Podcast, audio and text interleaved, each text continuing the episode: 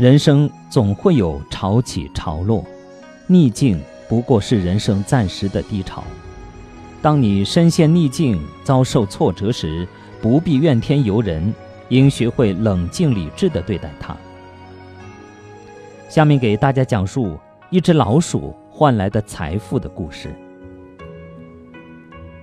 一天，一位谋臣去参加国王召开的会议，半途他看见路边躺着一只死老鼠，他对随从说：“可别小看这只死老鼠，它可以作为创业的开端。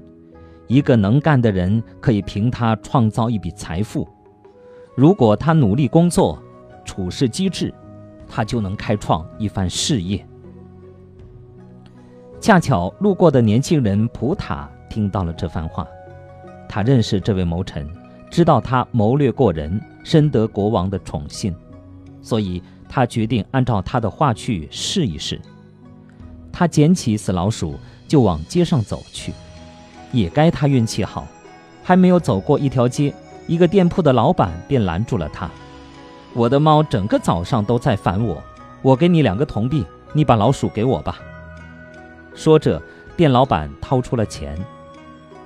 普塔用这两个铜币购买了一些绿豆糕，然后他回家取了一桶饮用水，就在路边守候着。他知道有几个做花环的人每天都会出城去摘鲜花，回来时就会路过此地。果然，没过多久。那几个做花环的人出现了，他们又饥又渴，每个人都用一束鲜花换取了一个绿豆糕和一碗水。晚上，普塔就把鲜花拿到街上去卖，用卖花得来的钱，他买了更多的绿豆糕，然后在第二天又把绿豆糕卖给做花环的人与其他路过的人。就这样过了一段时间，这天。在普塔卖绿豆糕的时候，突然狂风大作，不一会儿就下起了暴雨。普塔赶紧跑到屋檐下躲雨。在躲雨的时候，他发现街道两旁大树的树枝纷纷被大风刮落在地。差不多一个多小时后，暴风雨停了，街道两旁落满了树枝。看着这些树枝，普塔的心不由一动。他把正在街边玩水的一群小孩叫了过来，每个人给了一个绿豆糕。很快，孩子们就把街道两旁断落的树枝都搬到了普塔家的家门口。随后，普塔找来了陶器匠，正急需柴火烧陶器的陶器匠以优厚的价格购买了这些树枝。普塔用卖绿豆糕和柴火所得的钱开了一间小茶点铺。一天中午，一帮割草工来到普塔的茶点铺歇脚，普塔免费给他们享用了绿豆糕和茶水。割草工对他的慷慨很是惊讶，就问：“我们可以为您做什么呢？”普塔笑道：“暂时还没有事，将来用得着各位的时候，再请各位帮忙吧。”一个星期后，普塔听说有个马贩子将带着五百匹马到他所在的厂里出售。他马上找到那些割草工，请他们每人给他一捆草，然后他又第一时间找到了马贩子，把草卖给了马贩子。时间又过了几个月，这天，正在普塔的茶点铺里喝茶的一位顾客告诉普塔，一艘外国的大船将要抵达本市的港口。普塔知道，这将又是他的一个机会。他日夜苦思。终于想出了一个绝妙的赚钱点子。首先，普塔去一位做珠宝生意的朋友店里，低价买了一枚镶有红宝石的金戒指。他知道，那艘船来自一个不产红宝石的国家。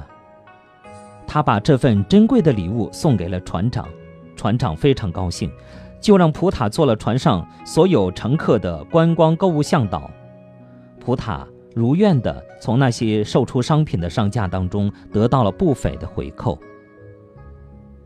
就这样，普塔做了几年外国游客的观光购物向导，赚了不少钱。同时，他的茶点生意的规模也在不断扩大。他没有忘记最初是谁让他走上这条致富之路的。他决定将他的一半家产——一万金币——送给那位谋臣。经人安排，普塔很快就见到了那位谋臣。他向谋臣献上丰厚的礼物，同时也诚恳地向他表达了感激之情。谋臣非常惊讶，问普塔：“非常感谢你如此丰厚的礼物，但我首先想知道你是怎样获得这笔财富的。”普塔笑着答道：“是您的一番话让我得到了这些财富。”接着，他把自己这几年是如何一步一步走向成功的经历。告诉了谋臣。听了普塔的讲述，谋臣在心中暗道：“这位年轻人实在太能干了，我一定不能失去他。我虽然很富有，但我只有一个女儿。既然他还没有成家，我就把女儿嫁给他。等我死后，遗产也交给他。凭他的聪明才干，是完全值得的。女儿跟着他，一定能过上幸福的生活。”一切遂人所愿。若干年后，谋臣去世，普塔继承了他的财产，从而成了全城最富有的人。同时，他也成了全城最乐善并且好施的人。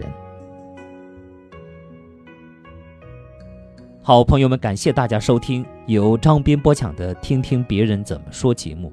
刚才给您讲的是一个故事，故事的名字叫《一只老鼠》。换来的财富，你信吗？